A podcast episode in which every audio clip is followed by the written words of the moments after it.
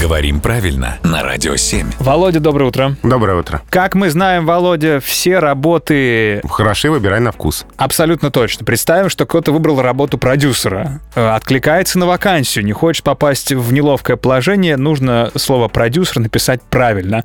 Как он там, с одной «с», с двумя «с», или вообще, если девушка откликается на вакансию «хочу быть продюсеркой», она напишет. Ну вот этот феминитив э, пока как авторки, блогерки, редакторки в литературном языке не очень приветствуется. Так, Хотя э, многим хочется. очень. Но приживутся они или нет, покажет время. Так. А вот что касается орфографии, то здесь нас очень сбивает наличие слова «режиссер». Они Да. же в паре идут, режиссер и продюсер. Ну, обычно да. Вот даже один человек может быть, и тем, и другим. И вот когда он в ипостасе режиссера, он с двумя «с». А когда он в ипостасе продюсера, он с одной. Да. Он, ста- становясь продюсером, одну «с» теряет.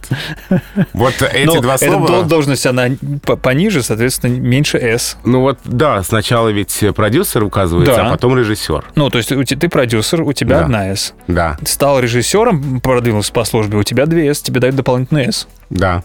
Так и можно Э, запомнить. Плюс э, 20 тысяч к окладу, еще одну «с» дают. Вот прекрасная запоминалка.